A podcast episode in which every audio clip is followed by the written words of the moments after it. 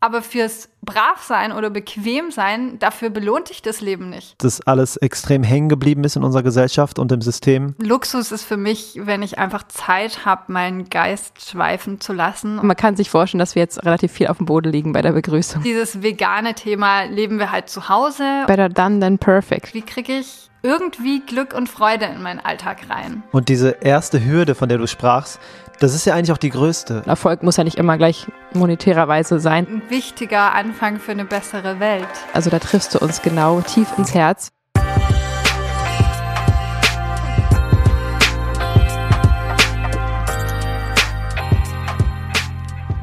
Hallo, ihr veganen Herzensmenschen. Fabi und ich sitzen hier gerade auf dem Sofa. Es ist Samstagabend. In wenigen Stunden kommt die Episode raus. Und wir nehmen noch schnell das Intro auf für das wunderbare Interview, was wir diese Woche mit der lieben Stina Spiegelberg führen durften. Mhm. Herzlich willkommen zu Vegan Gesund mit Grund. Der Podcast. Sein Name ist Fabi. Und ihr Name ist, ihr kennt den Namen, Juju. Juju, nicht Juju, Juju. Schön, dass ihr wieder mit am Start seid. Wir hatten eine turbulente Woche. Fabi hat was ganz Besonderes gemacht. Ja, genau. Ich mhm. habe nämlich mich hingesetzt und die Resilienztrainerprüfung erfolgreich absolviert. Yay. Ich bin extrem stolz, äh, dass es geklappt hat. Was heißt geklappt? Dass ich mich hingesetzt habe, gelernt habe und das dann erfolgreich bestanden habe. Ja.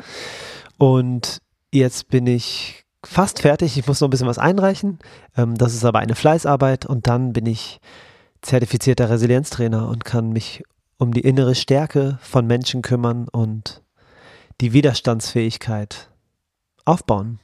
Wunder, wunderschön. Ich bin mhm. richtig stolz auf dich. Danke. Außerdem waren wir heute noch auf der Demonstration Wir haben es satt in Berlin ja. mit dem lieben Ali. Ja. Er hat für uns die Kamera gehalten und hat ein YouTube-Video gedreht. Außerdem waren wir da mit vielen tollen AktivistInnen, Freunden und super vielen Menschen unterwegs. In einer großen veganen Wolke sind wir durch die Friedrichstraße und durch die Straßen Berlins geflogen fast schon. Es war Voll. eine richtig gute Energie.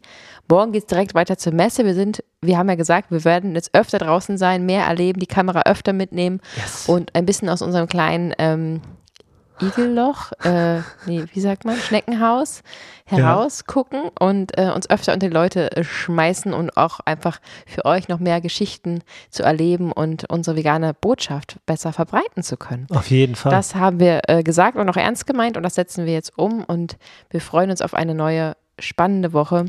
Sind ein bisschen erschöpft und müde, aber es macht auch richtig viel Spaß, denn Liebe geht rein. Liebe geht raus. Wenn dir dieser Podcast genauso viel Freude macht wie uns, dann würde es uns total freuen, wenn du kurz dein Handy in die Hand nimmst und nebenbei uns eine liebe Bewertung schreibst oder auf die fünf Sterne drückst. Das würde uns wahnsinnig helfen, besser in die Sichtbarkeit zu kommen, wenn ihr diesen Podcast unterstützt oder auch teilt. Dann werden wir noch öfters gehört und können noch mehr erreichen. Das würde uns total freuen. Und wenn ihr uns aktiv unterstützen wollt, dann schaut gerne in den Show Notes vorbei. Da ist ein Link zu Patreon. Da haben wir für euch exklusiven Content und einen Raum, der ja sowas wie Privatsphäre ist. Wir lassen euch an den Prozessen teilhaben und überschütten euch mit Dankbarkeit dafür, dass ihr uns unterstützt in unserem aktivistischen Dasein. Und wenn ihr jetzt denkt, hm, Stina Spiegelberg habe ich doch schon mal gehört, mhm. dann könnte das auf jeden Fall daran liegen, dass sie eine echte Koryphäe ist und schon verdammt lange im Game ist und einfach ähm, ja schon sehr, sehr viel für den Veganismus getan hat. Sie ist nicht nur TV-Köchin und hält da den veganen Kochlöffel hoch, sondern sie hat jetzt auch ihr zehntes Kochbuch geschrieben. Darüber haben wir schon ganz ausführlich in unserem Podcast gesprochen am 23. Oktober. Wenn ihr mögt, dann hört gerne erstmal diese Episode an, dann habt ihr vielleicht noch eine bessere Grundlage. Und heute soll es nochmal ums Kochen gehen aber auch um ihr anderes Business. Genau, sie hat sich nämlich zur Aufgabe gemacht, Frauen in der Fem School zu stärken und ja, zu Businessfrauen zu machen. Und dieser Ansatz ist so unfassbar individuell und praxisnah. Und da werdet ihr euch sehr viel rausziehen können. Ich finde es ultra cool, dass ihr das macht. Und diese Frau ist wirklich eine Tausendsasserin, die so mhm. viele tolle Dinge schon umgesetzt hat, so viele Hebel in Bewegung gebracht hat. Und ja, ich habe echt viel gelernt an dem Gespräch, meine Güte. Ich auch. Es war ein wunderschön inspirierendes Gespräch und ich würde sagen, wir legen einfach los. Hört selber zu Voll. und ganz viel Spaß. Herzlich willkommen, liebe Stina Spiegelberg. Ja, hallo ihr zwei. Ich freue mich riesig. Ja, wir uns auch. Wir freuen uns total. Allein der Gedanke an die letzte Episode ähm, löst schon Freude in mir aus. Äh, das hat sehr viel Spaß gemacht und deswegen die ähm, Vorfreude ist riesig. Bist du gut durch die Weihnachtszeit und ins neue Jahr gekommen, Stina? Ja, absolut. Es war nicht so ruhig und entspannt, wie wir uns gewünscht hatten. Wir waren tatsächlich nur unterwegs, so keinen Tag Ruhe daheim gehabt, aber dafür war es ganz viel Familie, ganz viel Lebendigkeit, ganz viel Freude, ganz viel Feiern und total schön. Oh, wie schön. Und ganz viel Essen wahrscheinlich, oder? Hast du dann trotzdem auch mal kochen können, wenn du unterwegs warst, oder wurdest du diesmal äh, verköstigt? Ähm, ja, zu Hause werde ich eigentlich immer von meiner Mama auch bekocht und ähm, mhm. wir gehen dann auch immer ganz gern mal essen und äh, wir haben Freunde in der Schweiz besucht und da habe ich dann tatsächlich auch relativ viel gekocht, ähm, weil für neun Leute kochen mit, wir hatten drei Kids mit am Start, da guckt man oh, dann, okay. wie man sich die Arbeit am besten aufteilen kann und ich habe immer das Gefühl, das Kochen geht mir leicht von der Hand, dann übernehme ich das ganz gerne. Ja, das Gefühl haben wir auch. ihr seid da jetzt auch schon Schön. super routiniert. Das ist der Wahnsinn, was ihr alles hingelegt habt die letzten Wochen, kann man ja eigentlich fast sagen, weil Monate trifft es nicht ganz. Ja, das stimmt. Wir haben einen ganz schönen Ritt hinter uns. Äh, Weihnachten war irgendwie nicht so richtig existent, wenn wir mal ehrlich sind. Das stimmt, ja. Ähm, also wir haben natürlich diese Kernzeit, dieses ähm, 15 bis 20 Uhr haben wir dann Weihnachten gefeiert mit der Familie und alles davor und danach war mit Nachtschichten belegt und sehr, sehr arbeitsreich. Ähm, aber dafür wollen wir nächstes Jahr ganz ruhig feiern und dieses Jahr haben wir halt unseren ersten ähm, eigenen Online-Kurs erstellt, um den veganen Einstieg zu erleichtern. Und das war auch sehr, sehr erfüllend. vielen, Dankeschön. vielen Dank. Also das hat oh, sich Mann. trotzdem unfassbar gut angefühlt und wir haben das den Kindern auch ganz genau erklärt, was wir hier gerade Großes schaffen und warum wir das jetzt gerade alles in der Kürze machen müssen. Und die haben, also zumindest die Große hatte totales Verständnis und sich für uns gefreut. Und wir haben gesagt, danach gehen wir eine riesen Pizza essen und jetzt ist gerade mal ein bisschen bisschen ähm, intensivere Zeit hier und das hat sie verstanden und äh, findet es auch toll, was wir machen. Und von daher ähm, hatten wir trotzdem eine gute Zeit, weil sie extrem produktiv war, so produktiv, wie ich noch nie in meinem Leben war, Fabi auch. Ich auch nicht, ja. Und das in der Zeit, wo die meisten eigentlich komplett runterfahren, das hat es dann irgendwie nochmal verdoppelt, das, dieses Produktivitätsgefühl irgendwie. Ja, aber ich finde, auf der anderen ja, Seite ja. schenkt einem der Dezember auch immer so einen Monat, wo man sich komplett aussuchen kann. Entweder man ruht sich jetzt aus, dann hat man Stimmt. auch nichts verloren, weil alle anderen ruhen sich ja auch aus. Oder ja. man nutzt das quasi als zusätzlichen Monat. Ich habe oft das Gefühl, ich meine, die Fem School ist bei mir auch in der Zeit entstanden und ich habe mhm. das Gefühl, das ist so eine ungeahnte Freiheit, weil man plötzlich einen Monat mehr hat als alle anderen, wenn man den nutzen will. Aha. Das stimmt, das stimmt. Das Telefon klingelt nicht mehr so oft und man hat einfach ringsrum, ist es ein bisschen ruhiger. Stimmt. Da hast du total recht. Ja, das stimmt. Aber so habe ich es bis jetzt noch nie gesehen. Bis, davor habe ich immer nur Plätzchen gebacken und Geschenke eingepackt und ähm, ja, einfach versucht, möglichst viele Menschen zu treffen und Darauf freue ich mich dann auch im nächsten Jahr. Wobei, vielleicht nutzen wir den Dezember ja wieder für was anderes. Wer, wer weiß. Vielleicht ist der Dezember jetzt der äh, Monat. Könnte sein. Mal schauen, ich bin bei euch jetzt dann auf alles gefasst. Dich wundert nichts mehr. Nee, gar nicht. Okay. Ja, tatsächlich haben wir aber an Silvester ja ähm, gefeiert mit, mit veganen Freunden in Berlin. Der Jahreswechsel ist noch nicht so lange her. Hast du denn noch einen Vorsatz, den du mit uns gerne teilen magst? Ähm, mein Vorsatz für dieses Jahr ist mehr auf meine persönlichen eigenen Bedürfnisse zu hören denn je ähm, ich bin immer so verankert in meinen Projekten und meiner Leidenschaft und dem, wie ich die Welt verändern will, dass ich für mich selbst den Vorsatz von mehr Ruhe, mehr Zeit für mich, mehr Me-Time, mehr so Luxus ist für mich, wenn ich einfach Zeit habe, meinen Geist schweifen zu lassen. Und davon hatte ich im letzten Jahr, ich meine, ihr habt das Malheur mit dem Buch ja mitgekriegt, einfach definitiv ja. zu wenig. Und ich habe schon auch in der mhm. Weihnachtszeit gemerkt, dass dieser Kraftverlust Mitte des Jahres schon noch an mir geknabbert hat. Und deshalb mhm. ist mein Vorsatz für dieses Jahr, mir mehr Ruhe zu schenken. Also heißt nicht weniger zu tun in irgendeiner Form, sondern sich selbst mehr Liebe zu schenken. Ich glaube, wir vergessen einfach so oft, dass man zu sich selbst oftmals viel härter ist als zu einer guten Freundin, wo man dann einfach Verständnis zeigen würde und auf die Schulter klopft oder sie mal liebevoll in den Arm nimmt. Und zu sich selbst ja. ist man dann oft so hart und ich will einfach mehr Verständnis und Toleranz mir gegenüber haben und meine Bedürfnisse bewusster wahrnehmen. Super. Wow, das ist sehr, sehr schön. Und das ist witzigerweise ähm, auch mein Vorsatz dieses Jahr. ähm, kann ich total relaten mit.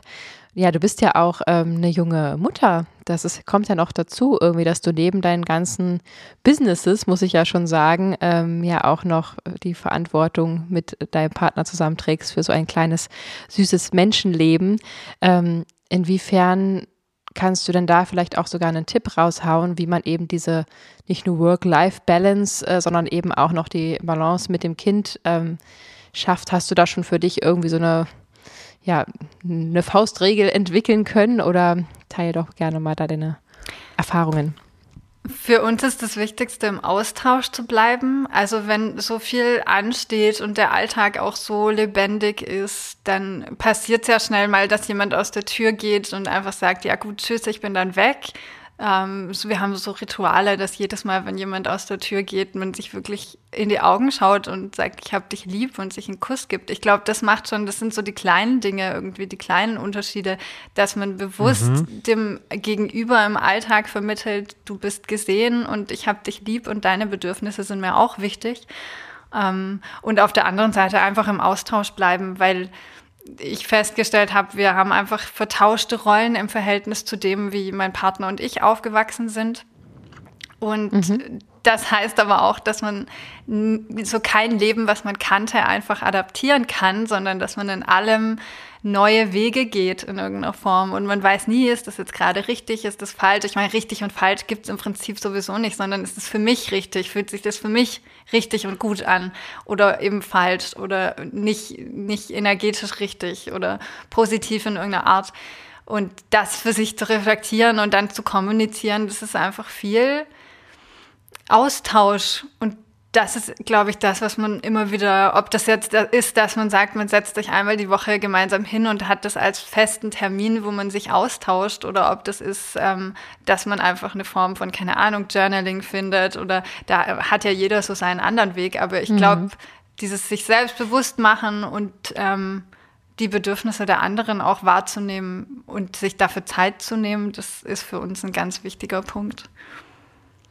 Ja, das ist so schön. Das, der, der Austausch ist so wichtig, weil äh, die andere Perspektive ja dann auch klar wird und dadurch so viel Neues entsteht und Verständnis überhaupt richtig entstehen kann. Ähm, deswegen ist das ein richtig äh, toller Weg, den ihr da wählt. Und dieses, diese Kleinigkeit vom Tschüss sagen und in die Augen gucken, das wirkt so, äh, ja, so normal und manchmal auch so ähm, nebensächlich. Dabei ist das so, wenn wir uns mal vorstellen, also ich denke manchmal, ich sage dir das so Tschüss, wie ich dir Tschüss sagen würde, wenn es das letzte Mal wäre. Ja. Das klingt ein bisschen intensiv, aber wenn man es so betrachtet, dann ist es, wow, okay, ich sage jetzt Tschüss zu dir äh, und nicht nur so ein Winken oder ein Peace oder irgendwas, sondern echt eine Umarmung und mhm. einmal Liebe geben. Ähm, ja, und wenn man das so sieht, dann ist jedes Mal Hallo und Tschüss sagen einfach viel intensiver und viel schöner. Das stimmt. In dem Zusammenhang, Fabi, musst du mal kurz von der Hundebegrüßung reden, die wir neu eingeführt haben. Ach so, genau. Ich habe ich hab nämlich so ein äh, äh, Video gesehen von einer Psychologin, die gesagt hat, wenn dein kleines Kind nach Hause kommt, dann begrüße es so, wie du von einem kleinen Hund begrüßt, wie, begrüßt wirst. Das heißt, der Hund kommt ja und sieht dich und rastet komplett aus und springt dich an und flippt einmal kurz aus und dann ist wieder gut. Und wenn du das mit deinem kleinen Kind machst, ähm, dann wird es sich erstens freuen, nach Hause zu kommen, weil es weiß, es wird erstmal überschüttet mit Liebe und Freude. Ähm, plus es fühlt sich gesehen und wahrgenommen und äh, einmal ganz kurz abgecheckt, bevor es dann sozusagen in die Spielerwelt wieder eintauchen kann.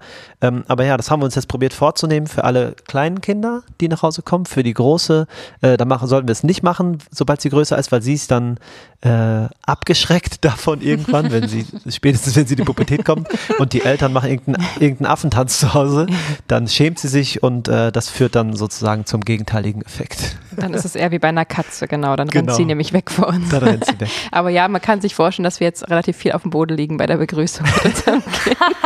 Und das ist total schön. Also einfach. ich bin sicher, dazu kommt gut, auch ja. bald ein YouTube-Video.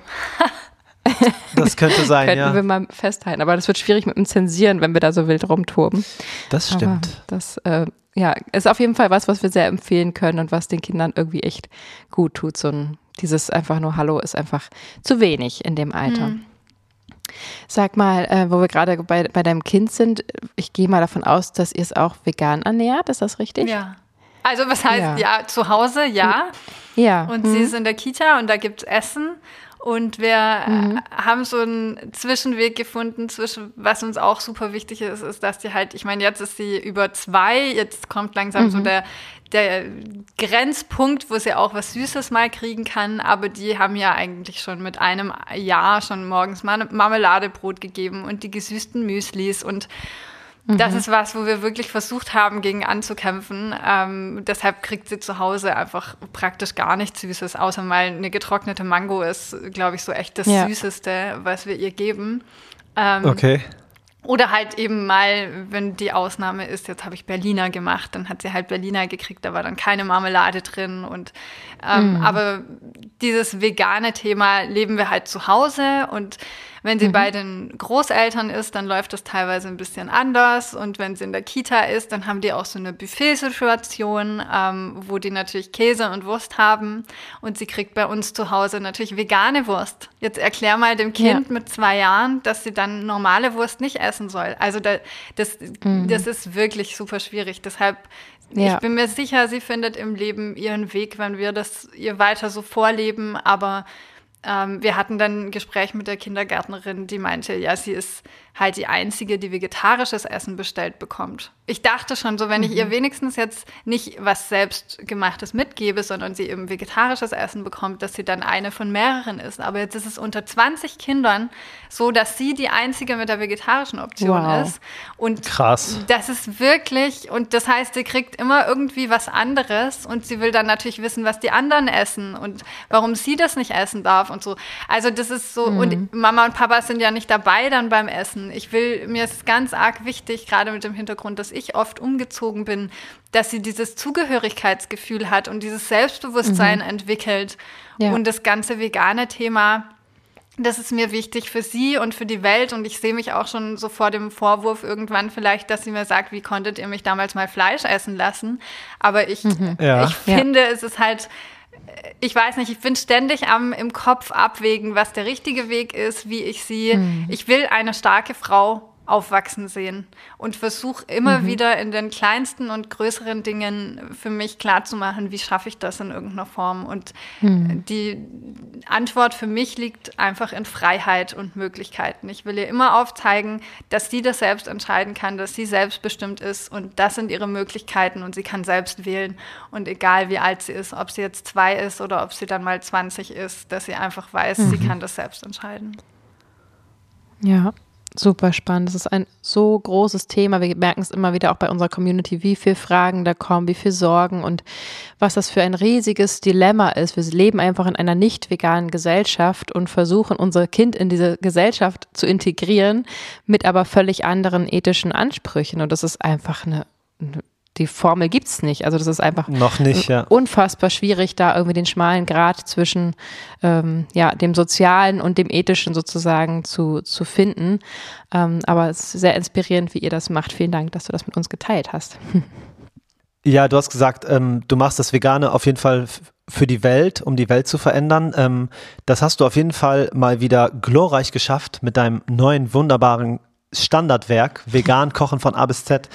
Das ist ja so ein krasses Buch einfach. Es sind irgendwie 318 Seiten äh, voller Input für alle Menschen, die sich vegan ernähren wollen. Es geht um Warenkunde, wie man den Kühlschrank einräumt. Es gibt einen Saisonkalender. Es gibt super leckere, krasse Rezepte von A bis Z, von Aubergine bis Zwiebelsuppe.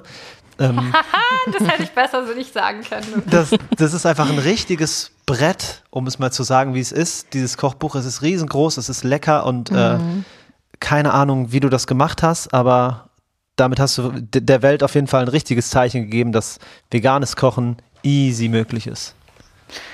Oh, danke. Das ist mein dicker Knut, wie er gerade durchs Mikro zu euch fliegt.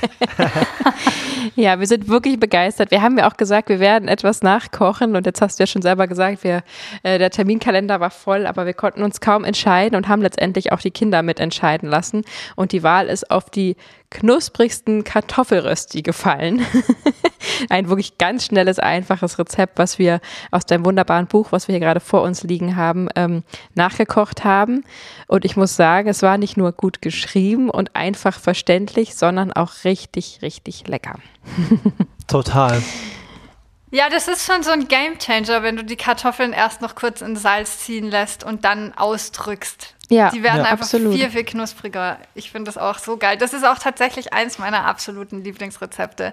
Ach, also wenn du meinen Mann fragst, irgendwie gibt es heute Kartoffelrösti, dann dreht er nur, verdreht er nur die Augen. Weil er sagt, nicht schon wieder. Und ich liebe hier einfach so alles Frittierte, aber das ja. Ja, ich habe da ganz viele Kindheitserinnerungen dran. Ähm, immer wenn ich irgendwie beim, beim Fußballspiel oder so war, da gab es dann natürlich immer auch Würstchen und sowas, aber es gab auch immer Reibe, ähm, Reibekuchen, wie es bei mir im Ruhrgebiet hieß. Und ähm, das ist einfach so köstlich mit Apfelmus, das ist einfach die totale Abfahrt. Und du hast auf jeden Fall geschafft, ähm, mich in meine Kindheit zurückzubeamen mit äh, diesem Easy-Rezept, was wirklich äh, so lecker geschmeckt hat. Vielen Dank an dieser Stelle. Ähm, natürlich oh, gibt es auch tausend, tausend andere Sachen, aber jetzt bin ich gerade total froh, dass wir uns dafür entschieden haben. Ja, total. Es war richtig, richtig lecker. Und äh, Fabi kauft sich ja ab und zu mal die Tiefkühlvariante und ja. ich glaube, das kommt jetzt nicht mehr in Frage, ne? Ja, also wir haben aktuell noch eins im Eisfach. Das werde ich jetzt natürlich noch aufessen, korrekterweise. Natürlich. Ähm, und jetzt dann mich nur noch an das Rezept von dir halten, Stina. Ah, oh, sehr schön. Das ist ein schöner Impuls. Ja, ja, aber mich freut so, was du darüber sagst, dass ich dich zurück in deine Kindheit gebeamt habe, weil das Voll. ist genau der Grundgedanke, den ich hatte mit dem Buch, wie ja schon bei vegan Backen von A bis Z auch, war ja, dass ich überlegt habe, so was will ich eigentlich mit dem Buch erreichen? Welche Emotionalität will ich bei den Leuten hervorrufen? Und es sind ja bis auf wenige Ausnahmen eigentlich Klassiker in dem Buch drin, die wir sowieso schon kennen oder die andere ähm, Nationalitäten sehr gut kennen und für die Klassiker sind, weil sie jetzt einfach auch ins Buch reingehören. Und ja. das ist genau der Gedanke, so was, was erwarte ich denn, wenn ich einen Reibekuchen in Hand halte? Was erwarte ich, wenn ich eine Bolognese äh, sehe, rieche? Wie soll die schmecken? Das war genau das, was ich damit initiieren wollte. Es geht alles vegan, du musst es nur mit dem richtigen Rezept umsetzen. Ja, Voll. schön. Ja, diese ganzen, also der Buch ist so cool, weil es hat so viele verschiedene äh, Theorieteile, nenne ich sie mal vorsichtig. Äh, also einfach zum Beispiel, wie man den Kühlschrank einräumt. Kannst du uns mal da ähm, mitnehmen, wie man das richtig macht? Weil ich glaube, dass, weiß ich nicht, 80 Prozent, 90 Prozent der Menschen gar nicht wissen, wie das vernünftig eingeräumt wird, so ein Kühlschrank. Ja, würde ich auch so sagen. Ja, ich glaube, was vielen nicht bewusst ist, ist, dass ein Kühlschrank ja verschiedene Kälte, also Wärme, Kälte, wie auch immer, Zonen hat. Das heißt, ähm, der wird nach unten hin immer weniger kalt. Das heißt, man kann sich überlegen, wo stelle ich was rein und ähm, auch dieses, ich finde das einfach praktisch zu wissen, so, so, so eine Art Vorgabe zu haben, wie kann ich meinen Kühlschrank einräumen, weil sind wir doch mal ehrlich, wahrscheinlich 99 Prozent aller Kühlschränke sehen einfach aus, man stellt das da ab, wo gerade Platz ist und genau. findet es nie wieder und kauft genau. im Zweifelsfall nochmal was ein, weil man nicht wusste, dass man schon drei offene Senfgläser drin hat. So sieht's also, aus. Allein deshalb finde ich das super hilfreich. Und der Gedanke ist dann einfach, die Produkte mit langem Haltbarkeitsdatum nach hinten zu stellen auch. Mhm. damit man quasi von vorne nach hinten die Produkte öffnet. Ich finde als Hilf sehr, sehr hilfreich auch einfach den Gedanken, wo kaufe ich denn die Produkte im Supermarkt? Also sind die im Kühlregal oder ist das einfach ungekühlte Ware? Weil die Erfahrung, die ich mache, ist, dass ganz viele einfach aus Zweifel, also zum Beispiel einfach diese Hafer-Cuisine-Päckchen, da gibt es ja auch welche, die gehören in den Kühlschrank und andere nicht. Ja. Und wenn du es nicht weißt, dann stellst du sie halt auch einfach in den Kühlschrank, weil im Zweifel, ne? Das Problem ist aber, dass am Ende alles in deinem Kühlschrank steht und das ja auch Energie zieht, dass du diese Ware kühl halten willst. Insofern ähm, ist es schon schön, wenn man sich da vom, ähm, ja, vom Supermarkt einfach so ein bisschen adaptiert und eine Ordnung reinbringt. Ähm, und dann vielleicht auch zu sortieren, dass man zum Beispiel gekochtes Essen ganz oben hat, dann darunter so Sachen wie Sahne, Quark, veganen Käse, dann angebrochene Lebensmittel und eben ganz unten, ich liebe ja diese Gemüsefächer, die kann man dann auch noch je nachdem, wie viel Feuchtigkeit im Kühlschrank ist, einfach darauf einstellen, ob da jetzt ähm, mehr Luft zirkuliert oder weniger, ist auch ganz gut. Okay, ja. und wann soll zum Beispiel mehr rein, Luft rein und wann nicht? Das kommt darauf an, auch wie viel, ähm, was man zum Beispiel auf gar keinen Fall machen sollte, ist einfach diese offenen Dosen in den Kühlschrank stellen. Das habe ich früher immer gemacht. Also zwar was, was ich erst so gelernt habe, wo ich dachte, hm, ist doch gar kein Problem, stelle ich einfach, wenn ich mir eine Dose Kidneybohnen aufgemacht habe, die so in den Kühlschrank und warte ab. Aber diese ganzen Eisflächen auch zum Beispiel, die dir hinten am Kühlschrank entstehen, die kommen von sowas. Ah. Wenn man überhaupt Feuchtigkeit erst reinbringt, ne? Wenn man es abschließt, dann ähm, Genau. Ja, wenn, wenn, nichts reinkommt, bleibt auch nichts drin. Verstehe. Ja, finde ich auch sehr gut, äh, dieser Tipp, dieses First in, First out, einfach, dass man guckt, was, was steht vorne.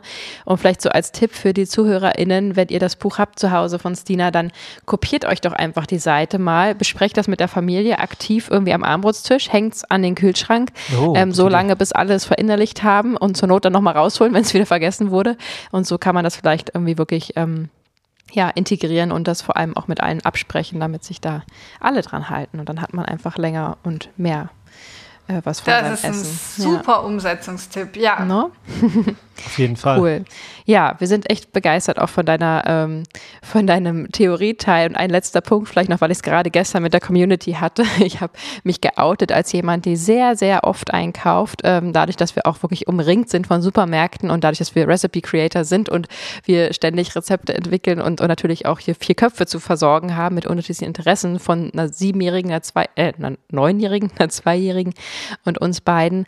Und dadurch ähm, gehen wir regelmäßig einkaufen und ich habe das gestern so angesprochen in der Community und mal gefragt, wie die anderen das so machen. Und da gab es sehr viele Menschen, die sehr strukturiert sind mit den Einkaufslisten. Andere sagen, einer hat geschrieben, immer wenn die U-Bahn Verspätung hat, dann gehe ich einkaufen irgendwie.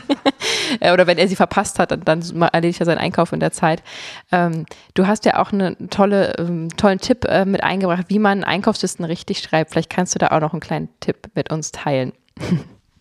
Ich mache das so im Prinzip nach, nach zwei Dingen. Zum einen, wenn ich in den Supermarkt gehe, ähm, man weiß ja im Vorhinein im Prinzip, in welchen Supermarkt gehe ich oder ich gehe auch super gerne einfach in Bioladen einkaufen.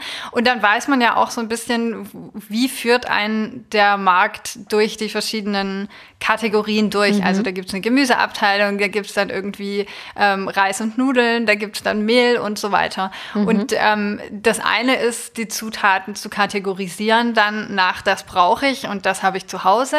Also das macht man ja, wenn man das Rezept im Prinzip überfliegt. Und dann ja. aber auch in die diese Kategorien zu unterteilen, dass man sagt, okay, ähm, nicht ich schreibe jetzt mir einfach alles runter, sondern ich brauche halt Reis, Mehl und Nudeln und ich weiß, das kriege ich an einem Ort. Das heißt, ich kann, ich kann das so in der Reihenfolge schon runterschreiben. Dann habe ich die verschiedenen Kategorien. Ich habe aber auch gleichzeitig sozusagen meinen Laufweg im Supermarkt oder Bioladen mit abgebildet. Das hilft mir immer, vor allem wenn ich schnell sein will in irgendeiner mhm. Form und nicht das Gefühl habe, ich will da jetzt noch besonders viel Gehirnschmalz reinstecken, wenn ich im Supermarkt stehe. Dann äh, schreibe ich mir das so auf. Cool. Richtig gut. Ja, das äh, können wir auf jeden Fall auch empfehlen, da sich ein bisschen einen Plan zu machen. Dann muss man nicht wie wir irgendwie jeden Tag rüberflitzen, aber dafür hat man auch immer alles da, worauf man gerade Lust hat. Mm, das hört sich für mich gerade sehr gut schön. an. Ja, aber ähm, das genau die Idee war sozusagen, irgendwann wollen wir gerne mal ein kleines Häuschen auf dem Land und irgendwann wollen wir natürlich uns ja, möglichst viel selbst versorgen mit einem Gemüsegarten und dann ist vielleicht der Weg auch dementsprechend weiter zum Supermarkt und bis dahin müssen wir es auf jeden Fall gelernt haben. Aber was mir aufgefallen ist, als wir vor anderthalb Jahren hier eingezogen sind, umgezogen sind, haben wir uns fest vorgenommen, die komplette Vorratskammer komplett einmal aufzubrauchen, dass sozusagen nichts mit umziehen müssen. Hätten wir einfach alles in eine Kiste schmeißen können, aber die Idee war wirklich einmal genullt hier anzukommen. Und ähm, das ist eigentlich was, was ich jetzt gerne einführen würde, dass sozusagen so einmal im Jahr sozusagen einen, einen Umzug faken und einfach sagen, einmal so lange alles aufbrauchen, bis jede einzelne Dose verwendet ist, weil man kennt das ja auch, dass man manchmal so irgendwie so Ladenhüter, ähm, Vorratskammerhüter irgendwie hat, die man einfach dann doch nicht benutzt oder doch nicht dazu kommt. Ähm, und das einfach mal so einmal runterzusetzen und dann wieder sinnvoll aufzufüllen, ist, glaube ich, ganz gut. So ein Reset. Ja. Good luck damit. Ähm, gebt mir Bescheid, wenn ihr das geschafft habt. Das äh, wünsche ich mir seit fünf Jahren. Ja. und schaffe es nicht. Ich glaube, wenn die Notwendigkeit nicht dahinter ist, dass du mhm. weißt, ich schleppe sonst Lebensmitteldosen unnötig durch die Stadt und fahre mhm. die durch die Gegend. Ja. Aber ich bin gespannt. Also wenn ihr da eine Strategie erarbeitet, wie ihr das Konzept umsetzen könnt, ich glaube, das ist eine Million-Dollar-Idee. Okay, wir, wir, setzen uns dran. Vielleicht wird das der nächste Online-Kurs. Vielleicht das, ja, genau. ah, cool. An dieser Stelle wollen wir euch gerne den Werbepartner dieser Episode vorstellen. Ja, das ist nämlich meine absolute Wunschkooperation und ich muss dafür ein bisschen ausholen. Mach mal. Ich habe früher einen Berg an Sonnenbrillen besessen, die ich immer wieder aus irgendwelchen günstigen Läden gekauft habe und sie nicht gut behandelt habe und sie nicht lange gelebt haben und ich dadurch immer und immer mehr davon gekauft habe und vor drei oder vier Jahren habe ich dann beschlossen, ich kaufe mir jetzt mal einmal eine hochwertige Sonnenbrille. Und siehe da, seitdem ähm, benutze ich nur noch diese eine, weil sie mir richtig gut gefällt. Ich habe mir seitdem keine weitere Sonnenbrille mehr kaufen müssen. Mhm. Und genau nach diesem Prinzip ähm, gehe ich auch generell vor. Also ich schaue einfach mittlerweile ähm, genau hin, was kaufe ich, was brauche ich wirklich. Und ja, dieser achtsame Konsum gehört für mich einfach zum Veganismus wie Tofu. und genauso wollte ich das dann gerne auch mit dem Schmuck weitermachen, denn auch da habe ich einen relativ großen Berg an ja, billigen Modeschmuck und hatte da die Idee, auch da könnte ich ja hochwertigen Schmuck kaufen, der mir wirklich gefällt. Bin dann aber schnell auf das Problem gestoßen, dass man ja oft gar nicht weiß, wo der Goldschmuck oder der Silberschmuck eben herkommt, dass das eben oft nicht fair gehandelt wird und habe das mit meinem Gewissen nicht vereinbaren können und bin deswegen weiterhin bei dem günstigeren Schmuck hängen geblieben. Und vor ein paar Monaten habe ich dann Stilnest entdeckt. Und Stilnest hat nämlich eine richtig coole Philosophie, denn sie verkaufen ausschließlich Schmuckstücke, die recycelt wurden oder wirklich fair gewonnen wurden. Das Besondere ist dabei auch noch, dass die Designs alle von Hand bei Goldschmiedinnen in Deutschland angefertigt werden. Das sorgt dafür, dass nicht unnötige Lagerbestände bestehen und nicht produziert wird, was gar nicht nachgefragt wird. Und auf die Weise wird dein Schmuckstück individuell für dich angefertigt und du bekommst also ein echtes Einzelstück zu dir nach Hause. Ganz besonders schön finde ich auch, dass man richtige Sonderwünsche ähm, in Auftrag geben kann, zum Beispiel ein Geburtsstein oder Initialien von unseren liebsten Menschen. Und so hat man ein wirklich besonderes, faires Schmuckstück bei sich zu Hause, was man lange tragen kann. Und ich durfte sie austesten. Ich habe wunderschöne Goldohrringe und eine wunderschöne Goldkette mit einem schönen Mondanhänger jetzt in meinem Repertoire und bin super stolz darauf und bin jetzt schon viel achtsamer damit und habe ein gutes Gewissen dabei. Und das ist einfach wunder, wunderschön. Und wenn ihr mögt, dann schaut doch auch gerne mal in unserem Link vorbei, denn auf der Webseite findet ihr jede Menge wunderschöne Beispiele für Schmuckstücke, die eben für euch gefertigt werden. Und wir haben auch einen Rabattcode für euch. Dieser heißt vegan gesund 10 und gibt euch 10% Rabatt auf alle Steel Nest Kollektionen. Ausgenommen sind Services, Blogger Kollektionen, das Atelierkit und Geschenkgutscheine. Ich persönlich finde es auch sehr schön, was du dir ausgesucht hast, Juju. Das mit dem Mond finde ich echt klasse. Und mit dem Hintergrund, dass es fair gehandelt wird und wirklich keine Überproduktion entsteht, mhm. überlege ich mir auch mal irgendwann Gold zuzulegen. Ja, warum nicht? Oder ja. Silber oder Roségold. Voll. Wir freuen uns auf jeden Fall sehr über diesen Kooperationspartner Stilnest und sind gespannt, ob du auch ein richtig schönes Schmuckstück für deinen Körper findest. Jetzt geht's weiter mit Stina. Ja, wir würden gerne ein Spiel mit dir spielen, liebe Stina. Und zwar werden wir dir ähm, kurze Sätze sagen, die du beenden sollst oder dich für ein Entweder-Oder entscheiden sollst. Du kannst gerne dazu noch ein, zwei Sätze dazu sagen. Und äh, wir legen einfach mal los. Mhm. Tofu oder Seitan? Tofu. Warum? Ich bin kein riesen Seitan-Fan. Ich meine, im Prinzip ist das reines Gluten und das ist wieder so ein extrahierter Bestandteil von etwas. Ich mag mhm. lieber, also Tofu ist im Prinzip die ganze geronnene Sojabohne, finde ich viel sympathischer, allein schon nährwerttechnisch ja. und dann auch von der Verdaulichkeit her. Also ich mag, ich esse lieber Tofu, sagen wir so.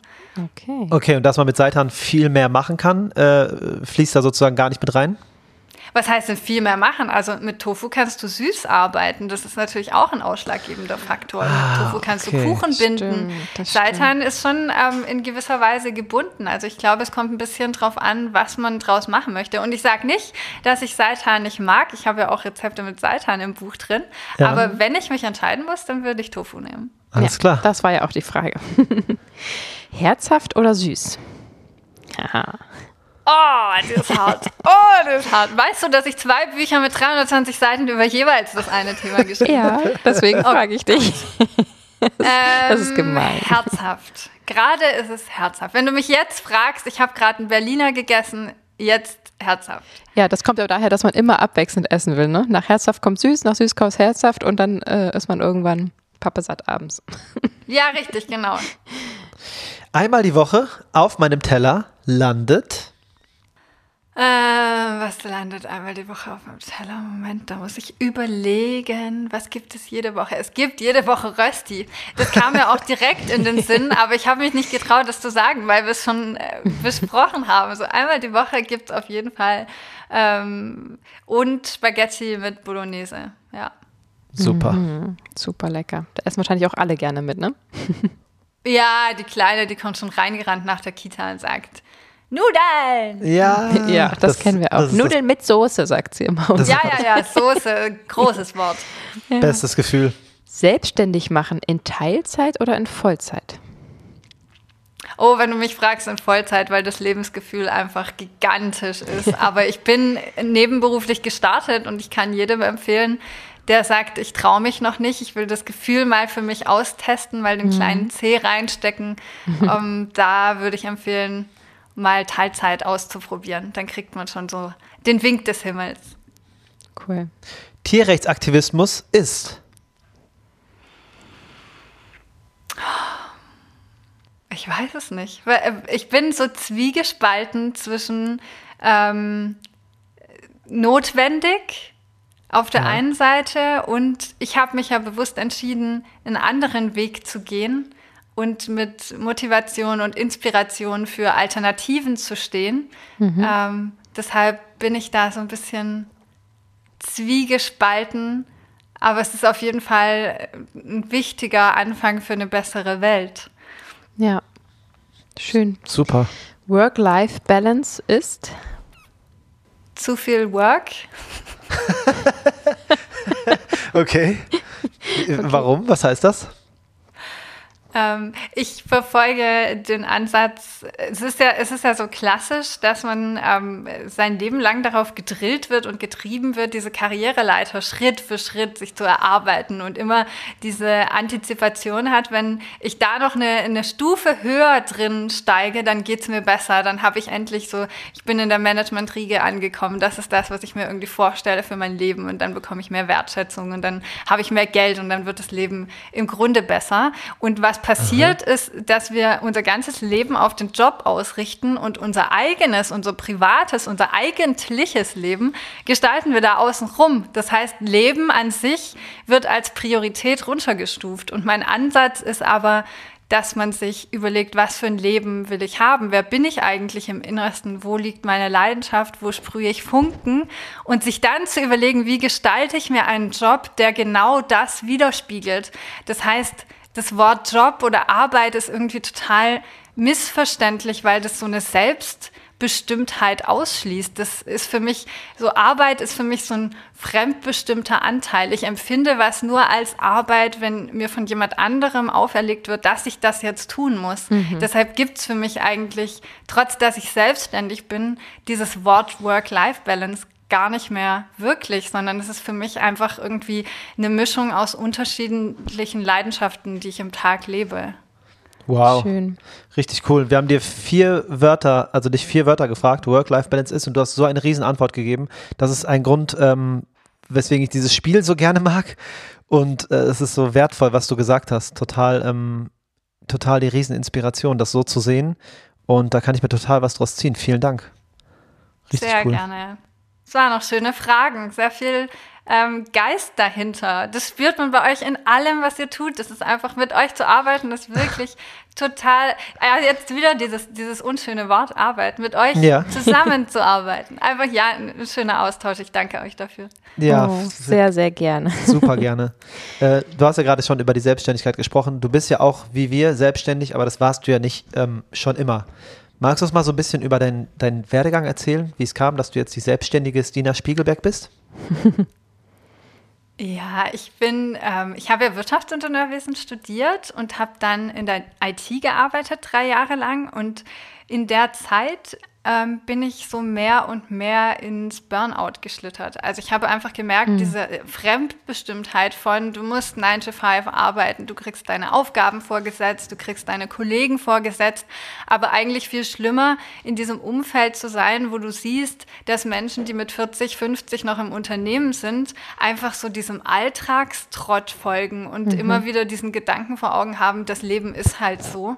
Das hat mich wirklich so im Innersten erschüttert und kaputt gemacht und mir so eine depressive Sicht auf mein Leben gegeben, weil ich gedacht habe, so, da will ich nicht sein in 20, 30 Jahren. Das mhm. ist nicht das, was ich mir vom Leben erhoffe. Aber der Punkt ist, dass ich das damals so nicht gesehen habe und so nicht reflektiert habe. Ich dachte einfach, mit mir stimmt was nicht. Weil ich hatte ein gutes soziales Umfeld, ich hatte einen Traumjob, der direkt nach dem Studium mega gut bezahlt wurde. Ich meine, auf sowas arbeiten andere hin, einen verantwortungsvollen, tollen Job zu haben. Ja. Und ich hatte das direkt und ich hatte alles drumherum. Ich hatte einen tollen Partner den ich immer noch habe übrigens, also nicht da aus der Vergangenheit. Gleiche, okay.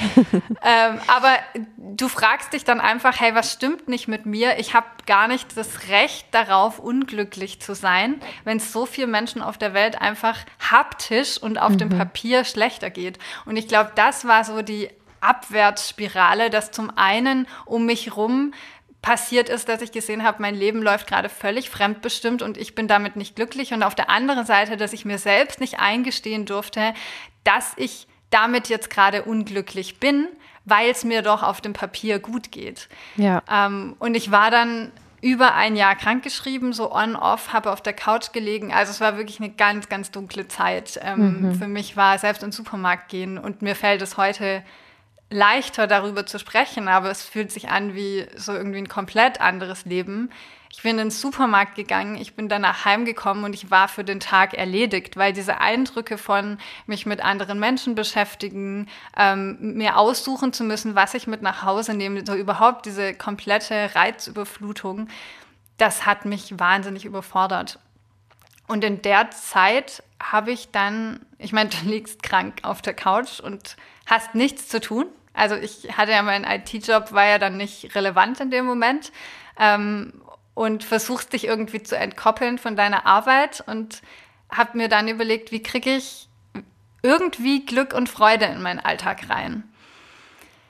Und das war dann wirklich der ausschlaggebende Punkt, dass wir auch vegan geworden sind und ich mhm. angefangen habe, mit Kochen zu experimentieren. Ich habe angefangen zu kochen, ich habe angefangen zu backen, einfach für mich rumzuprobieren, Rezepte zu erkunden. Und irgendwann hat mein Mann heute, damals Freund, zu mir gesagt, probier doch mal so einen Blog aus. Es war 2010, da gab es keine Blogs. Also das war so der Start von Blogging. Und ich habe mhm. erstmal gedacht, hä, fühlt sich irgendwie komisch an, was soll ich denn da einfach mit fremden Menschen meine Rezepte teilen in irgendeiner Form. Und das habe ich ausprobiert. Es hat sich auch total komisch angefühlt, so das erste Mal auf Veröffentlichen zu klicken. Ich habe das Gefühl gehabt, ich meine, heute zu Zeiten von Instagram ist das völlig normal, aber ich hatte damals das Gefühl, ich teile jetzt so mein ganzes Leben mit dem ja. einen irgendwie Apfelkuchenrezept, was ich geteilt habe. ähm, ja, und das war so der Start von einer neuen Leidenschaft, die sich entwickelt hat. Ich habe dann, das war quasi der Start von meinem, von meiner nebenberuflichen Selbstständigkeit. Mhm. Damals völlig ohne die Absicht, das zu monetarisieren, völlig ohne die Absicht, mich daraus selbstständig zu machen. Ich habe einfach nur das gemacht, was mir Freude gemacht hat. Und es kam dann so ziemlich schnell hat mich das Thema komplett, ich würde fast sagen, überrollt. Ich habe dann äh, für den Blog Preise bekommen von PETA, von der UNESCO. Ich habe Vorträge gehalten, ich habe Kochkurse gegeben. Ähm, dann kam ein Verlag auf mich zu und wir haben das erste Buch zusammengeschrieben. Wow. Darauf hat mich das Fernsehen angerufen und hat gemeint, ob ich nicht Lust hätte, regelmäßig zu kommen. Also es war so wirklich so eins nach dem anderen ähm, wo ich gemerkt habe, das ist was, wo ich zurückgeben kann und wo ich ganz mhm. viel Freude dran habe. Und dann eben auch durch das erste Buch zum ersten Mal der Zeitpunkt, wo ich festgestellt habe, ich kann Leidenschaft für ein Thema empfinden und kann damit Geld verdienen. Das sind keine Dinge, die trennbar sein müssen. Leidenschaft mhm. fängt nicht erst an, wenn du irgendwie nach deiner 40-Stunden-Woche nach Hause kommst, sondern Leidenschaft kannst du den ganzen Tag, 24 Stunden empfinden für ein Thema mhm. und trotzdem damit Geld verdienen. Und das war für mich einfach, das hat mir damals eine ganz neue Welt eröffnet. Zum ersten Mal eigentlich das, was ich liebe, zu verbinden mit auch, ich meine, ich habe ja Business studiert und das zu verbinden und zu wissen, hey, da kannst du was draus machen, da kann sich mehr draus entwickeln, das war weltbewegend für mich. Wow. Wow, sehr beeindruckend. Ich, ich muss an so einen Satz denken, der heißt, äh, warum äh, soll ich die, Best, die Beste sein, wenn ich die Erste sein kann? Bezogen auf deinen Blog ist das ja total krass, dass du da einfach mal angefangen hast und dann sozusagen was losgetreten hast, was es in dem Sinne noch nicht gab mhm. ähm, und was dann daraus entstanden ist und dass es jetzt dein Lebensinhalt ist. Wow, pure Inspiration, Stina. Richtig geil. Danke, das freut Richtig mich. schön. Aber der Witz ist schon damals, ich war ja dann bei der Gründungsberatung und die Gründungsberatung hat mich halt ausgelacht. Also die Wo? haben mich so demoralisiert in dem Moment, weil ich Unterstützung gesucht habe zum Thema mich selbstständig machen und das natürlich ein Konzept ist. Also zum einen muss man wissen, dass das bei, bei den Beratungsstellen sitzen ja meistens Menschen, 99 Prozent der Leute, die da sitzen, haben sich noch nie selbstständig gemacht. Ja. Das heißt, die können dir nicht mit Erfahrung weiterhelfen, sondern nur mit Plänen, die dann wieder irgendwie der Wirtschaft dienen in irgendeiner Form, dass du zurückkommst in ein System, ähm, wo du wieder eine passive Rolle einnimmst, mhm. was ich aber erst später verstanden habe. Ähm, in dem Moment hat sich das einfach für mich ganz arg schlimm angefühlt, dass ich quasi das erste Mal eigene Ideen entwickle und dann so zerbrochen werde an der Stelle. Krass. Und ähm, dann mhm. zu sehen, was sich daraus entwickeln kann, ist einfach ein ganz, ganz schöner Gedanke, dass du einfach dein Ding machst. Ich finde, das, das ähm, erlegt einem so einen gewissen Druck auf, wenn du sagst, du kannst ähm, die Erste sein in etwas. Du mhm. musst gar nicht die Erste sein, du musst nur anfangen. Also ich ja. hätte ja damals auch nicht gewusst, was sich daraus entwickelt. Ich hatte dann, als ich wusste, ich mache mich damit Vollzeit selbstständig, einen konkreten Plan dahinter und den habe ich immer noch. Ich glaube, Strategie ist ein ganz wichtiges Thema und davon haben viel zu wenige Selbstständige eine.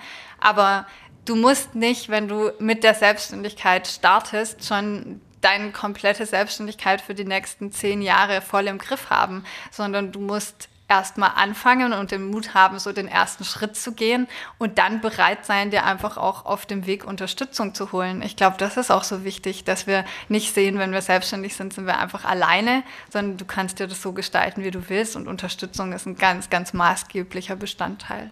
Ja, mittlerweile haben wir das auch verstanden. Und diese erste Hürde, von der du sprachst, das ist ja eigentlich auch die größte. Also das, das die ganze Zeit überlegen und Theorie und hm, hm, hm. und dann anfangen, okay, ich mache jetzt, weiß ich nicht, ich nehme jetzt meine erste Podcast-Episode auf und ich veröffentliche das jetzt.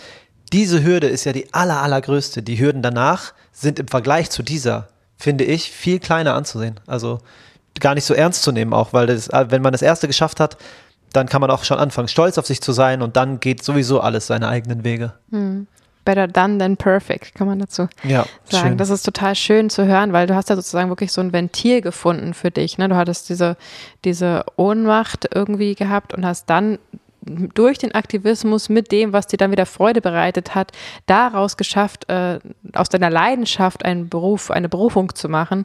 Ähm, das ist einfach so ja, so eine schöne ähm, Reihenfolge oder so eine, so eine schlüssige Reihenfolge, die letztendlich irgendwo zum Erfolg führen muss. Und Erfolg muss ja nicht immer gleich monetärerweise sein, sondern einfach, dass du wieder in deine Balance kamst. Und das, das sehen wir ja ganz genauso. Uns geht es ja auch so, dass wir einfach versuchen, irgendwie ähm, ja, den Veganismus nach vorne zu bringen auf, auf eine kulinarische Art und Weise unter anderem. Und ähm, das kann einfach so beflügelnd sein. Ähm, aber da möchte ich trotzdem kurz ja, irgendwie reingrätschen, ja, weil gerne. das gerade ein Thema ist, was ich ganz oft höre und mich so unter den Fingern juckt, dass du mhm. gesagt hast, Erfolg ist ja nicht nur monetär. Ja. Ähm, Erfolg ist für mich definitiv, dass ich es mit der Selbstständigkeit geschafft habe, eine Leidenschaft zu etablieren und die jeden Tag zu leben. Aber ich erlebe es eben gerade, dass Menschen wie ihr und ich die Leidenschaft für Thema empfinden, die auch was in der Welt verändern wollen, das Thema monetäre Mittel und Umsatz in irgendeiner Form viel, viel zu weit unten ansiedeln. Und mhm. Selbstständigkeit bedeutet einfach im Vergleich zu einem Hobby, dass man eine Gewinnerzielungsabsicht hat. Das mhm. ist nichts Böses, das ist nichts Schlechtes. Ähm, Geld ist einfach ein Mittel, um noch größer zu denken, mehr zu bewegen in der Welt und ähm, Dinge zu verändern. Aber das ist eben was, was ich ganz, ganz oft erlebe, gerade bei Menschen, die so passioniert dabei sind, dass man dieses, ähm, diesen Gedanken von irgendwie Geld ist was, das muss ja nicht unbedingt. Mir reicht es ja schon, wenn ich es gern mache und dann was bei rumkommt. Und das ist nicht die Ansicht, die ich auch mit der Fem School vertrete, sondern mir geht es wirklich darum, dass die Leidenschaft an allererster Stelle steht. Also ich glaube, die Vision ist das Wichtigste, was dich trägt über die Zeit und ähm, was auch so, so dein ganzes Sein, dein ganzes Warum bestimmt. Aber mhm. im Fokus, also das Wichtigste für deine Selbstständigkeit ähm, ist, ist, dass du damit auch in gewisser Form Umsatz generierst, wie soll die sich dann sonst langfristig tragen? Und das ist auch eine Form von Wertschätzung. Das vergessen wir ganz oft. Klar ist es Wertschätzung stimmt. für mich, wenn jemand mir sagt, das hast du gut gemacht und mir ein Kompliment macht. Aber auf der anderen Seite ist es auch Wertschätzung, wenn jemand bereit ist, meine Preise zu bezahlen. Mhm. Ja, da hast du recht, da triffst du uns tief ins Herz hier. Wir haben ja auch zwei ähm, Selbstständigkeiten vorher schon gehabt, die sehr gut liefen und sind um die Welt gekommen und hatten ein tolles Leben und haben das dann an den Nagel gehangen, um für unsere Kinder in erster Linie ähm, für die Zukunft zu kämpfen, für die Tiere zu kämpfen. Und ähm, seitdem machen wir jeden Monat Minus und zwar ordentlich, ähm, seit über zwei Jahren. Also da triffst du uns genau tief ins Herz. Ähm, mhm weil wir es eben noch nicht geschafft haben, das wirklich so zu monetarisieren, dass wir davon wirklich auch leben können. Und natürlich haben wir große, große Pläne für den Veganismus letztendlich, die wir nur ähm, umsetzen können, wenn wir irgendwie auf den grünen Zweig kommen. Deswegen, ähm, ja, gebe ich dir da sehr recht. Und es sind einfach ganz klar immer noch Glaubenssätze meinem Kopf, die verbessern sich immer mehr. Dieses Money-Mindset oder wie auch immer man es nennen möchte, dass Geld nichts Schlechtes ist und für seine Leistung auch was ähm, zu, zu ähm, verlangen ist das falsche Wort, aber natürlich was anzubieten und dafür auch was zurückzubekommen, in welcher Form auch immer, ähm, ist total wichtig. Und das, das brechen wir auch gerade so ein bisschen auf und auch durch unseren Online-Kurs ähm, einfach gemeinsam vegan ist sozusagen das erste Mal, dass wir unser Wissen gebündelt und auf eine richtig geile Art und Weise zur Verfügung stellen, aber und auch zu einem günstigen Preis, aber eben zu einem Preis. Weil bislang schießen wir ja alles permanent kostenlos raus und ähm, das ist auf jeden Fall genau das, der Punkt, den wir gerade so haben, dass wir sagen, irgendwie, das, das kann natürlich jetzt nicht jahrelang so weitergehen. Man kann nicht rote Zahlen schreiben, jahrelang, nur weil man dann irgendwie ähm, Menschen geholfen hat, vegan zu werden, sozusagen. Ähm, von daher danke, dass du nochmal ja. einmal mehr auch unsere HörerInnen darüber aufklärst. Ähm, das ist ein ganz, ganz wichtiger Punkt und das ist ja, wie, wie du gerade schon gesagt hast, ja auch ähm, einer der wichtigen Punkte, die du eben mit der Fem School vermittelst. Erzähl uns doch mal, nimm uns ein bisschen mit. Was ist die Fem School und warum hast du sie gegründet? Die Femschool ist aus dem Gedanken entstanden. Ich bin über die Jahre, ich habe ja verschiedene Gründungen äh, gestartet. Ich habe meine Selbstständigkeit Vegan Passion gestartet. Ich habe das Plant-Weiß Institute mit drei Kollegen gestartet. Ich habe das Mindful Women Netzwerk gestartet. Und irgendwie bin ich über die Jahre immer mehr in die Rolle gerutscht, dass ähm, Freunde, Kollegen auf mich zugekommen sind und Rat gesucht haben oder mir Fragen gestellt haben und ich das einfach geliebt habe, meine Erfahrungen an andere weiterzugeben. Und ich sehe auch irgendwie den Sinn plötzlich darin, dass ich den Weg damals mit dem Burnout durchgehen musste, in Anführungsstrichen. Das hat mir selbst viel Kraft gegeben, weil ich weiß, äh, selbst so eine Zeit kann ich durchstehen und das zum Guten wandeln. Aber es ist auch dafür da, um andere zu unterstützen und zu wissen, so mit der richtigen Portion Motivation und Leidenschaft kannst du alles aus deinem Leben machen. Also dieser Gedanke von der Mensch, der ich damals war, das ist irgendwie wie ein vergangenes Leben und jetzt bin ich plötzlich irgendwie ein ganz anderer Mensch.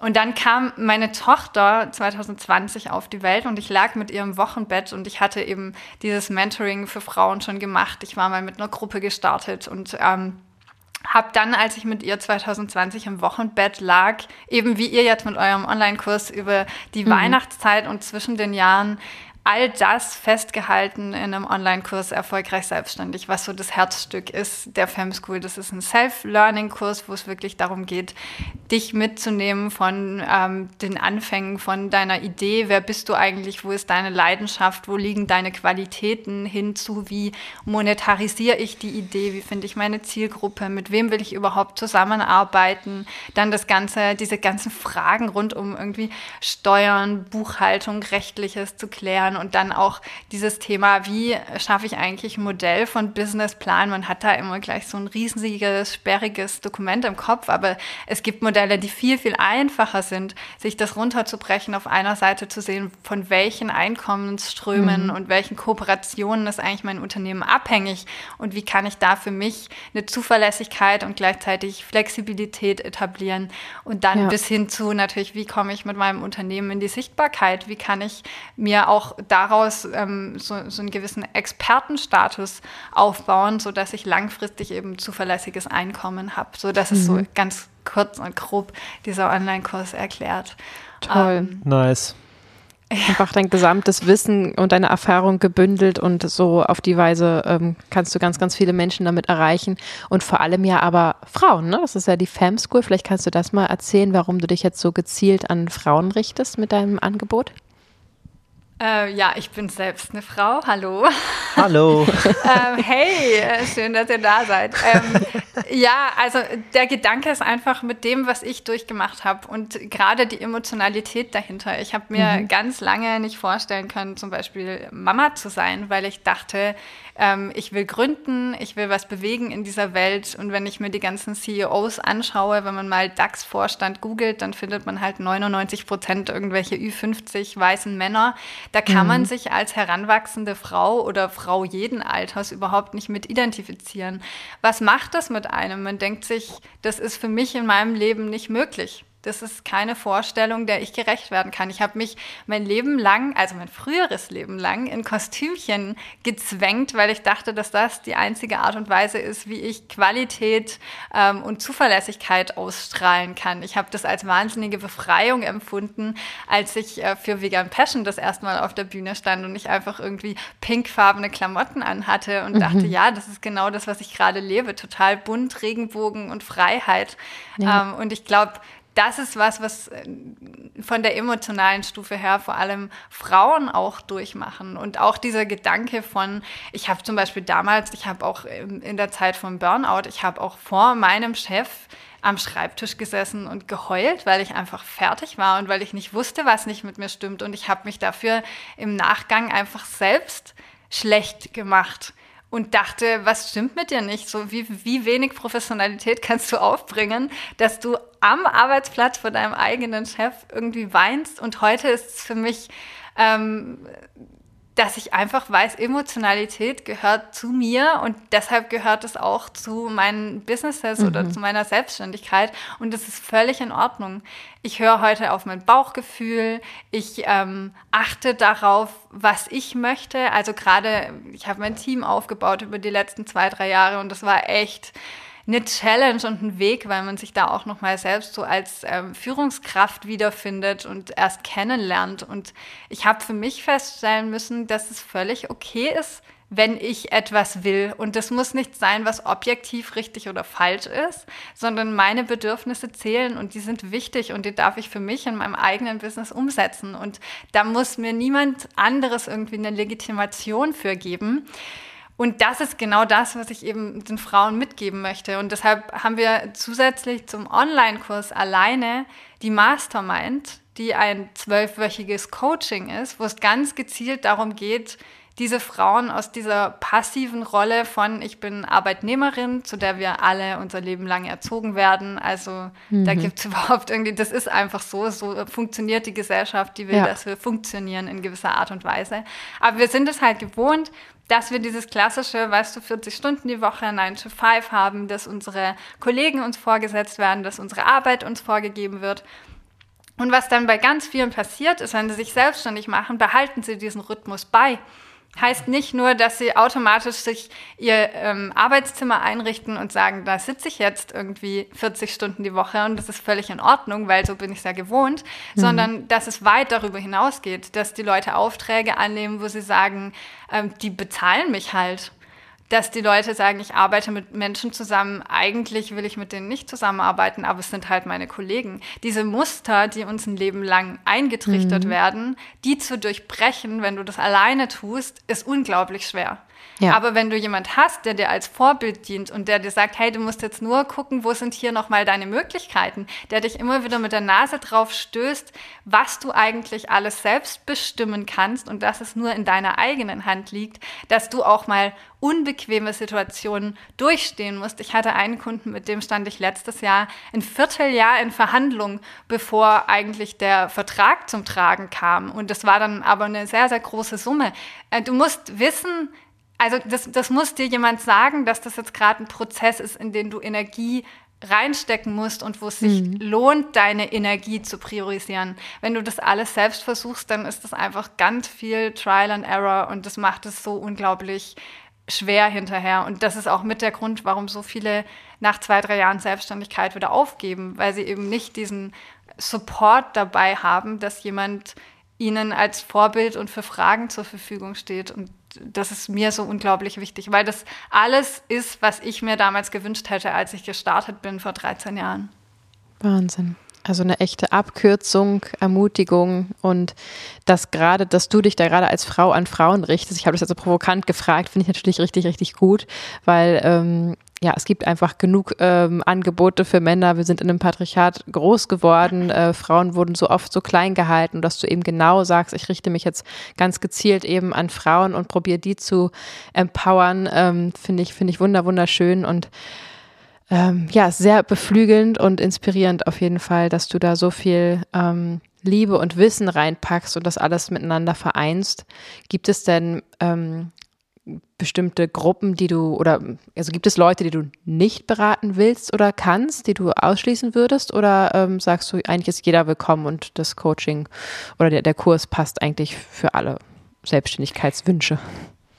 Also das Coaching richtet sich an Frauen. Du kannst kommen, ob du eine Idee schon hast oder nicht. Wir entwickeln die Idee ohnehin gemeinsam. Es gibt Leute, die kommen mit einer Idee und verwerfen die dann wieder, weil oftmals sind wir gar nicht mutig genug, wirklich das zuzulassen, wofür wir Leidenschaft empfinden. Mhm. Wir sind so mhm. davon gebunden, was andere machen oder was wir denken, was funktionieren könnte. Aber der allererste Schritt, mit einer Idee zu starten, ist erstmal sich so die volle Freiheit zu lassen von was will ich eigentlich? Das können ganz viele einfach schon gar nicht zulassen. Deshalb fangen wir ganz vorne an.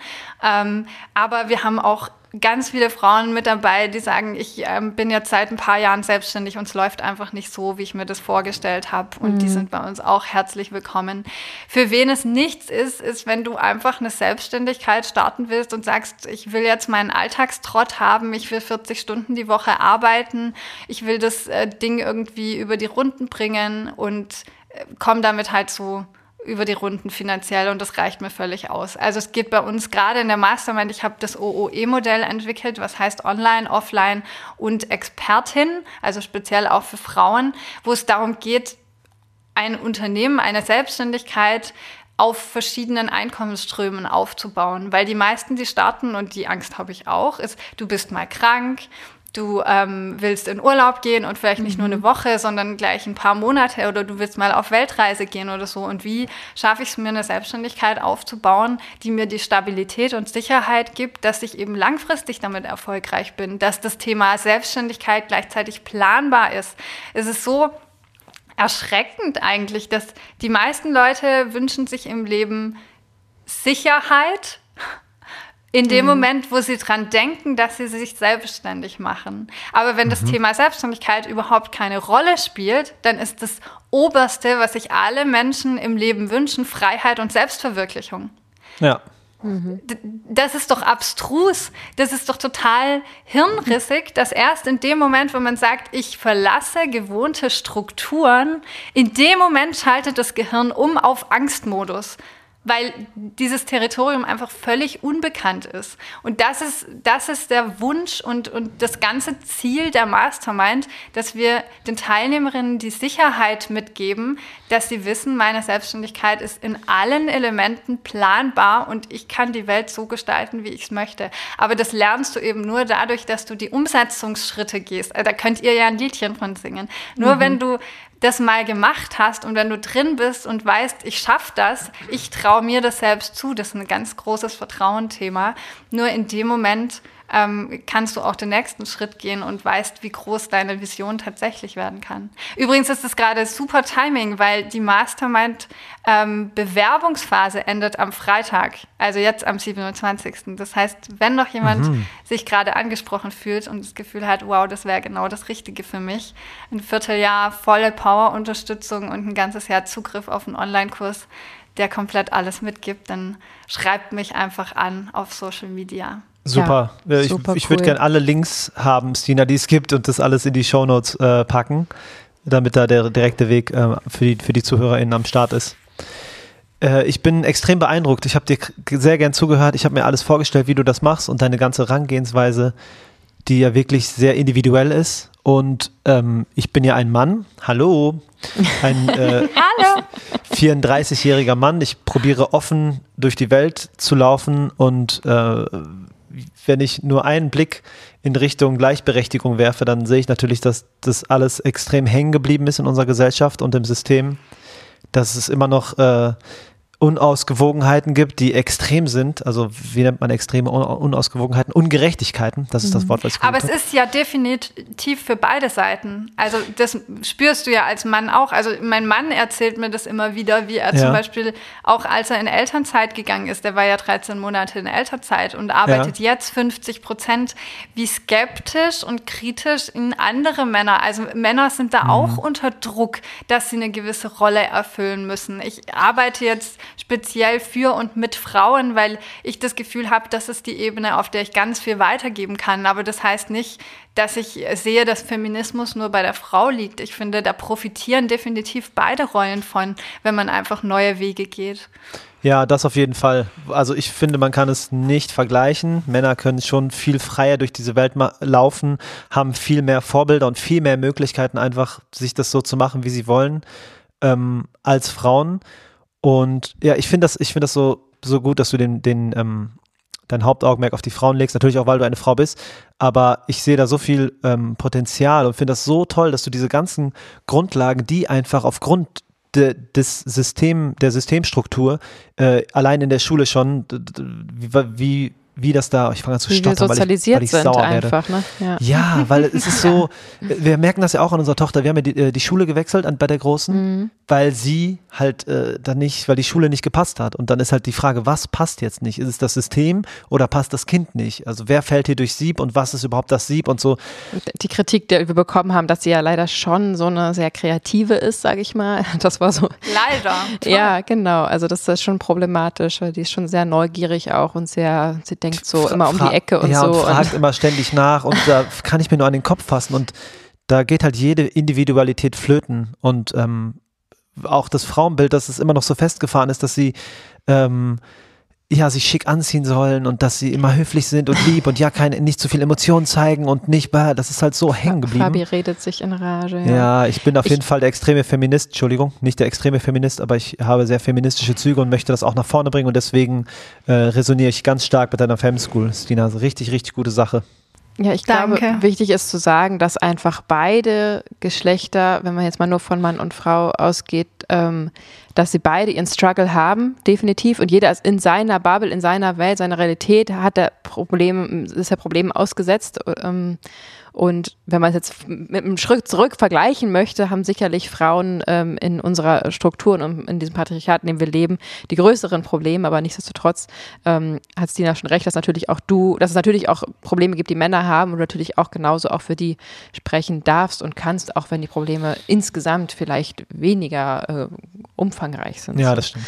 Na, ja, aber ich bin da ein Riesenfan, genauso, also meine Vorgehensweise, ob es das jetzt Vegan Passion betrifft oder den Feminismus für die Femschool, ist im Prinzip immer die gleiche. Ich meine, es gibt viele strukturelle oder politische Probleme in unserer Gesellschaft, mhm. aber anstatt Energie da reinzustecken, wie man die jetzt lösen könnte, bin ich einfach ein Fan davon, mir parallel anzuschauen, was für Möglichkeiten habe ich denn.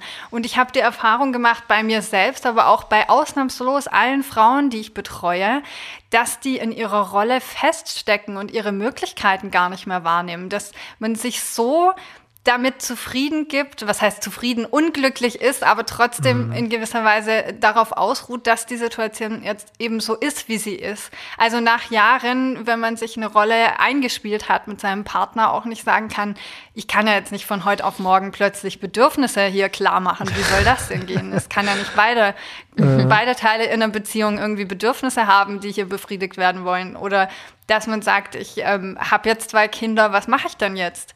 Ähm, dann muss ich halt ein drittes kriegen, damit die Berechtigung, Mama zu bleiben, für mich bleibt in irgendeiner Form. Oder oh also mhm. nein, es sind wirklich, es sind so viele Dinge da, in die wir auf der einen Seite ein Leben lang gerückt werden, aber auf der anderen Seite, aus denen wir auch ausbrechen können. Und das ist nicht unbe das ist nicht bequem, nicht für uns und auch nicht für andere, aber fürs Bravsein oder Bequemsein, dafür belohnt dich das Leben nicht.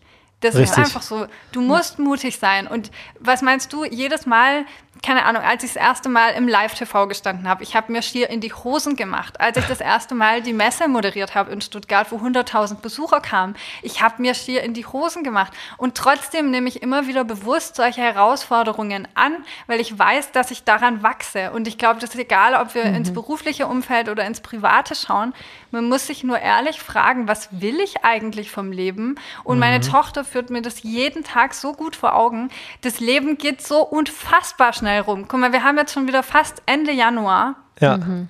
Das ist einfach nur völlig Banane, wie schnell alles rumgeht. Und wenn du in einem Jahr sagen kannst, ich habe es dann versucht, dann ist es doch wirklich was, worauf du stolz sein kannst, ungeachtet dessen, ob das jetzt klappt oder nicht. Also das, mhm. das will ich auch mal dahingestellt lassen. So, wenn ich mit 80 irgendwo sitze, dann ist es mir doch lieber, ich sage, hey, mit 20 habe ich das mal ausprobiert und es ging verdammt, ging das in die Hose. Aber Mann, war das eine geile Zeit, oder? Ja. Also wenn ja. ich mit 80 sage, ach, ich habe mich ein Leben lang nicht getraut, das auszuprobieren. Ja. Und das ist ja nur so der aller Worst Case. Wir wissen ja alle irgendwie, du bildest dir ein, da ist dieser riesen Worst Case und das ist voll das schwarze Loch, ein riesen Tsunami. Und wenn du es dann erlebst, dann tritt das doch überhaupt nicht ein.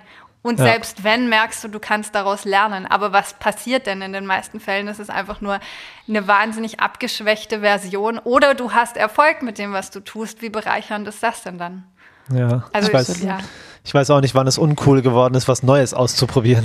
Verstehe ich gar nicht, ja. Ja, ich glaube, das war schon immer so einfach. Ich ich unterhalte mich sehr, sehr gerne mit älteren Menschen und das, was mich, also eines der traurigsten Sachen, die man im Leben erfahren kann, ist, finde ich, wenn man sich mit älteren Menschen unterhält und sie einem erzählen, dass sie einen Lebenstraum hatten und bis heute haben eigentlich und unglaublich traurig sind, dass ihr Leben bald vorbei ist und sie es nicht probiert haben. Das ist, Boah. das trifft mich so tief und das ist etwas, was ich so, so schade und traurig finde und ich habe mich mit 19 direkt selbstständig gemacht mit meinem Traumjob und ähm, habe das ja nie erleben müssen sozusagen und habe mich jetzt nochmal neu definiert und ähm, bin sozusagen das Gegenteil davon, weil ich immer so mutig vorausgegangen bin und links und rechts habe ich natürlich Freunde und Bekannte und, und, und eben Gespräche mit älteren Menschen und das, dieses eigene Leben nicht in die eigene Hand zu nehmen, ist das Traurigste, was, was irgendwie passieren kann. Und jeder hat andere Möglichkeiten und Mittel. Das ist, muss man auch mal klar dazu sagen. Ne? Ein extrem introvertierter Mensch, der halt vielleicht eben alleine ist mit, mit vier Kindern, der hat andere Möglichkeiten. Aber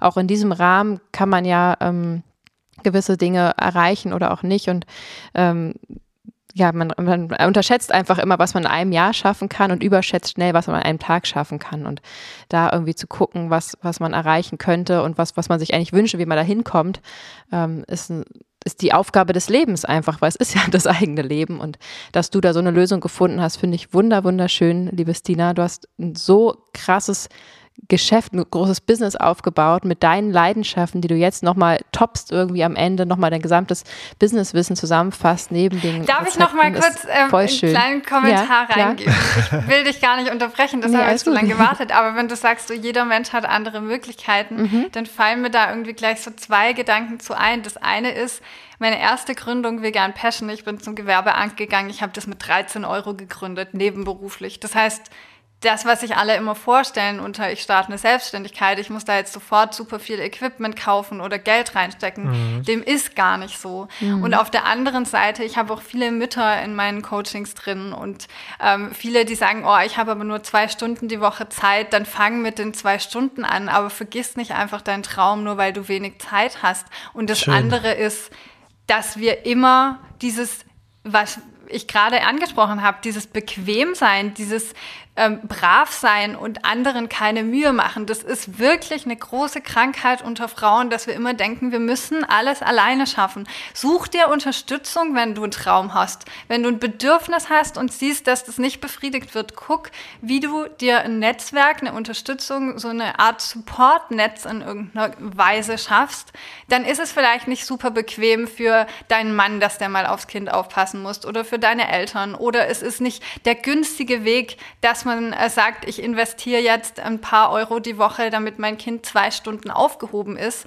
Ähm, das ist ein, eine Investition in dich selbst, in deinen Traum, in, in das Vorankommen an Selbstverwirklichung. Also das ist einfach, ich glaube, wir suchen alle, das ist ja schon in der Maslow'schen Bedürfnispyramide drin, wir suchen alle nach Selbstverwirklichung. Und wenn wir die ein Leben lang hinten anstellen, und Kinder sind dafür einfach der einfachste Grund, die Selbstverwirklichung im Leben komplett aufzugeben. Mhm. Ja. Aber wir müssen, wir müssen da dranbleiben, einfach die Frau im Speziellen, jetzt möchte ich gerne Frauen ansprechen, die Frau zu bleiben oder zu sein, die wir sind und nicht nur Mutter zu sein, nicht nur Partnerin zu sein, nicht nur Tochter zu sein und anderen irgendwie die Bedürfnisse zu befriedigen, sondern du hast eigene Bedürfnisse und die sind echt und die sind wichtig. Nimm die wahr und mach was draus, mach was damit. Mhm. Nice. Absolut. Sehr, sehr schön gesagt. Sehr schön. Stina, was ich gerade noch für einen Punkt machen wollte, war, dass du eine ganz tolle Geschäftsfrau bist ja, und viel erreicht hast für die Bewegung und wir einfach da äh, sehr dankbar sind für und du da wirklich äh, mit, mit gutem Beispiel vorausgehst und ich das wunderschön finde, dass du ähm, jetzt sozusagen mit dem weiteren Standbein, äh, dem, dem wievielten, wahrscheinlich dem zehnten Standbein, ähm, jetzt auch noch andere Menschen hilfst, ähm, ähnlich erfolgreich wie du zu werden. Ähm, Gibt es denn noch einen Zukunftsausblick, den du uns erzählen kannst? Ich kann mir kaum vorstellen, dass man noch mehr Projekte unterkriegt, aber was wird in der Zukunft ähm, uns erwarten von dir? Das ist jetzt gerade eine Frage, wo ich nicht mal mehr irgendwie nur an dieses Jahr denke, sondern mhm. so einen sehr großen Weitblick habe. Ich ähm, fühle mich gerade sehr wohl mit diesem Spagat zwischen ähm, meine Selbstständigkeit und eigene Projekte verfolgen und das Know-how daraus direkt zu überführen und weiterzugeben an andere. Das ist ein total schönes Konzept, von dem ich auch niemand anderen kenne, der das in der Form macht.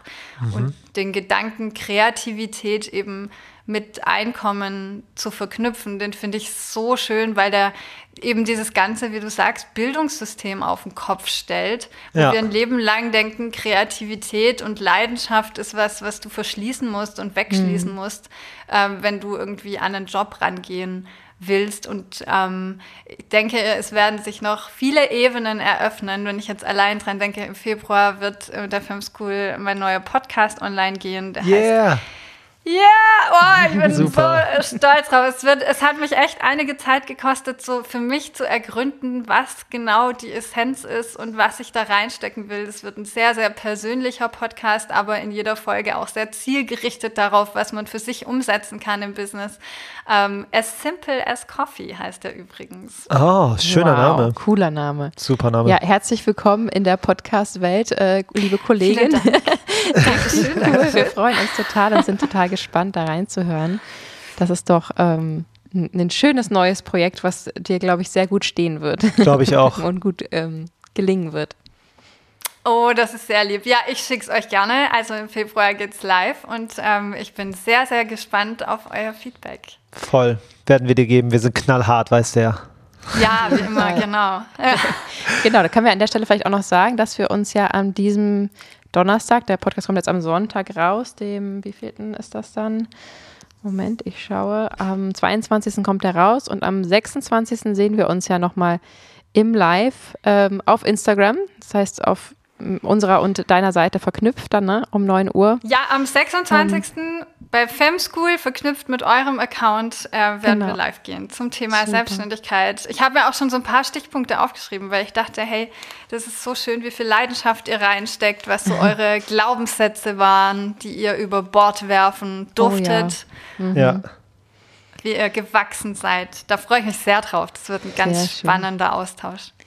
Wir freuen ja. uns auch. Genau, und da ist ja auch wieder, ne, wenn man irgendwie eine Leidenschaft hat und das ausstrahlt und man sich traut zu sagen, wofür man steht und wofür man kämpft, wird man automatisch Menschen anziehen, die einem auf dem Weg begleiten, einen unterstützen. Ähm, und genauso ist es ja jetzt mit uns auch passiert. Ne? Wir haben dich für den Interview, nee, wie war das? Äh, genau, wir wurden angefragt, dich zu interviewen vom Verlag, glaube ich. Dadurch haben wir, haben wir uns verknüpft, jetzt haben wir uns besser kennengelernt und schon sind wir bei deinem Projekt mit drin und auf die Weise entstehen einfach so eine Synergien. Wenn man sich einmal traut, das auszusprechen, wird man automatisch im Laufe der Zeit Menschen anziehen, die zu einem passen und äh, das ist gerade wieder ein sehr schönes Beispiel dafür. Wir freuen uns sehr, dass du jetzt auch mit unserem Netzwerk bist sozusagen. Und dass wir in deinem sein dürfen, genau. natürlich.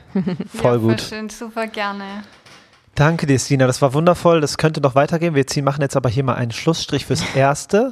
Ähm, danke für diesen ich ganzen. Ich bin mir sicher, wir hören uns wieder. Ja, auf jeden Fall. Davon kannst, sehr, davon sehr kannst du mal ausgehen. ähm, danke für den ganzen krassen Input. Danke für die heftige Inspiration und ja, danke fürs brainwashen. Du hast mich auf jeden Fall äh, in, in, ein paar Sachen nochmal neu nachdenken lassen über Ansätze und ich habe jetzt richtig Lust, äh, Sachen aufzuschreiben, die ich neu angehen möchte. Und so hast du mich richtig inspiriert. Danke dafür. Voll schön. Das freut mich. Ich danke euch auch für das wunderschöne Gespräch, für die tollen Interviewfragen, für das tolle Zusammensein. Nächstes mhm. Mal dann in Real Life. Yes. Genau, so unbedingt. Stina, wir wünschen dir ganz viel Erfolg weiterhin und danken dir für deine Zeit und bis ganz bald. Bis ganz bald und euch Mach's da draußen gut. ganz viel Spaß beim veganen Kochen und vielleicht auch beim Durchstarten mit der eigenen Idee. Bis yeah. bald. Mach's gut. Ciao. Ciao.